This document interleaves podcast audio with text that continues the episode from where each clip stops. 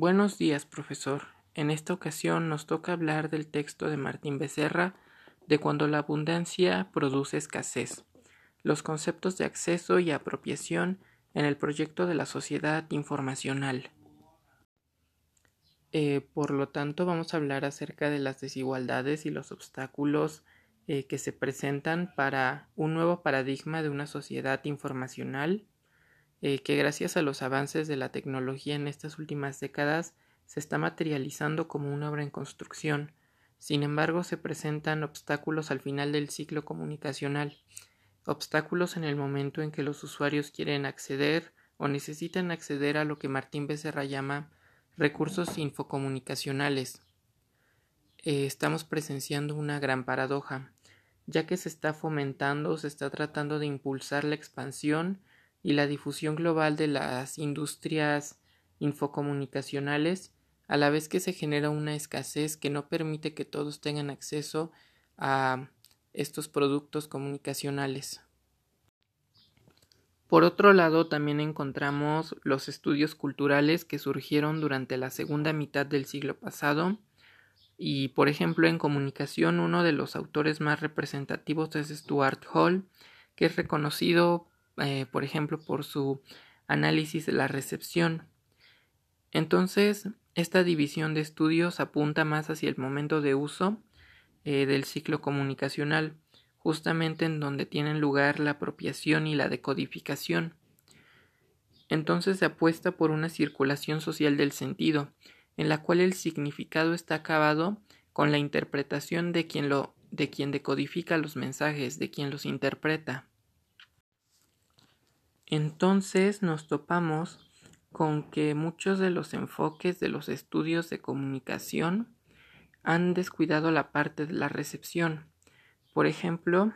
la semiótica estructural, cuyo verdadero objeto de interés es el producto, eh, es decir, el discurso o el mensaje en sí mismo. Eh, para este el elemento conceptual es irrelevante. El contexto en el que los mensajes se producen o en que son eh, consumidos y decodificados no tienen importancia, sino que todo el significado se concentra en el discurso. También podemos mencionar el enfoque de la economía política de la comunicación, que ve el momento final de consumo solo como algo importante cuando se articula en la lógica de la producción entonces el momento de consumo es simplemente un momento de intercambio económico. Así las lógicas capitalistas cada vez están más inmersas en el proceso de significación y de producción de los productos infocomunicacionales. Enlazando esto último con el acceso a la sociedad de la información, hay que pensar que la información está circulando en forma de mercancía es producida y es distribuida globalmente, pero su acceso y uso están limitados solamente al mercado de circulación productiva. Las industrias culturales eh, se han pensado como recursos estratégicos para el enriquecimiento de las naciones y también para el fortalecimiento de las democracias a través de la participación de los ciudadanos y consumidores. Sin embargo, este proyecto es excluyente para ciertas naciones.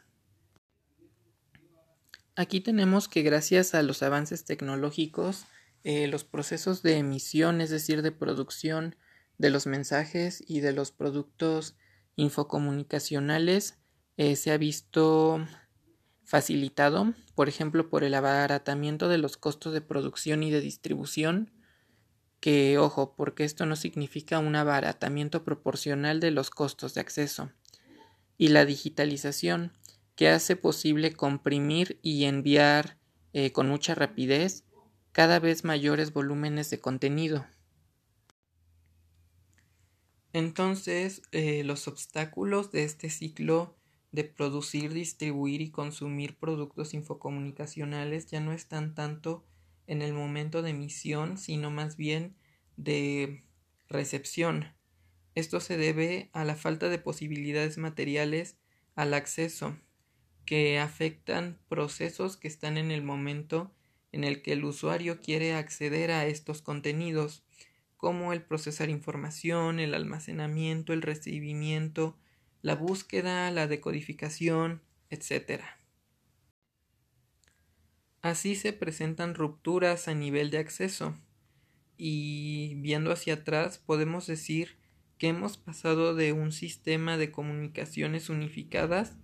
para todas las clases, tanto clases privilegiadas como clases desfavorecidas, a una segregación en términos de acceso a servicios de comunicación, a la par que han disminuido los subsidios estatales que estaban orientados al acceso de las clases trabajadoras a contenidos de calidad. Y aquí tenemos que comenzar a cuestionar, eh, ya que el proyecto de una sociedad que iba a estar unificada por el acceso a los servicios de comunicación y por la libre circulación de la información no es una realidad para todo el mundo y de hecho varía mucho dependiendo de las regiones del mundo y de la situación de estas. De hecho, los proyectos políticos que planteaban una apertura del mercado y la liberación de las actividades infocomunicacionales eh, no han sido la garantía de un acceso universal de la ciudadanía a los servicios de información. Más bien se ha acentuado la brecha entre un mundo que está completamente integrado por la comunicación y un mundo completamente marginado. Y esto contradice la lógica globalista de la integración a través de la desdivulgación de las fronteras, eh, ya que no se han considerado las diferencias que el capitalismo presenta en cada territorio. Y esto se debe a que la información y la comunicación eh, son productos muy mal repartidos. Eh, los problemas estructurales de cada país hace que la apropiación de estos recursos solo la realicen las grandes compañías o los estados dominantes, puesto que hay cuatro filtros o cuatro requisitos que se deben sortear para integrarse a la sociedad infocomunicacional. Eh, primero está tener acceso a la electricidad y al servicio telefónico. Después de esto, poderle pagar a un proveedor de Internet mm, para conectarse a la línea. Posteriormente está el hardware, eh, que se refiere a los dispositivos tecnológicos eh, necesarios para poder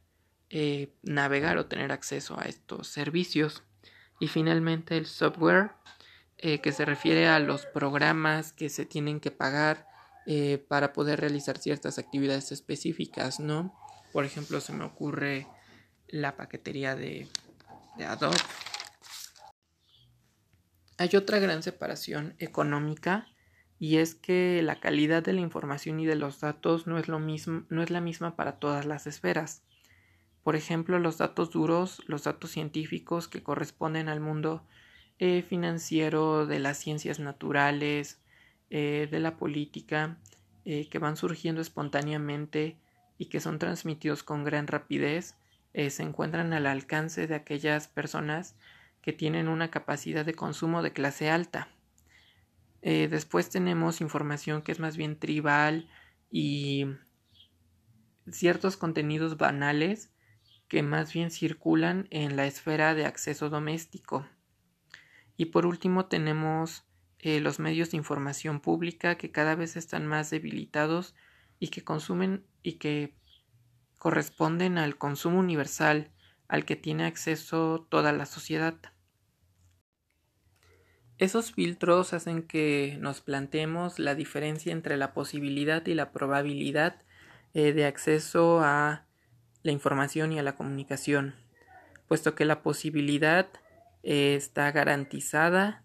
en la ley, pero no significa que eso ocurra a plenitud,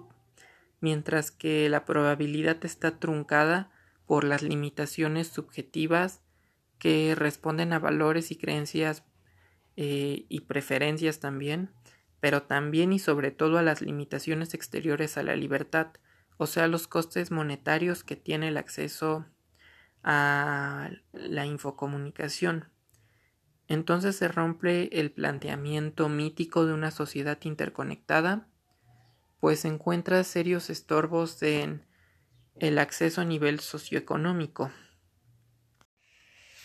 Ya analizado todo esto, yo sacaría una conclusión personal y es que en efecto el paradigma o el proyecto de una sociedad infocomunicacional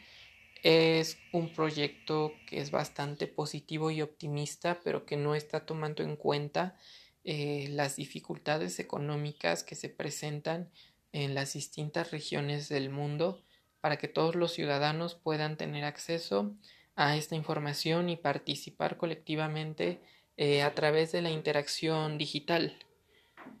Por lo tanto, eh, las desigualdades económicas son los obstáculos a vencer para una integración global a través de la información y de la comunicación.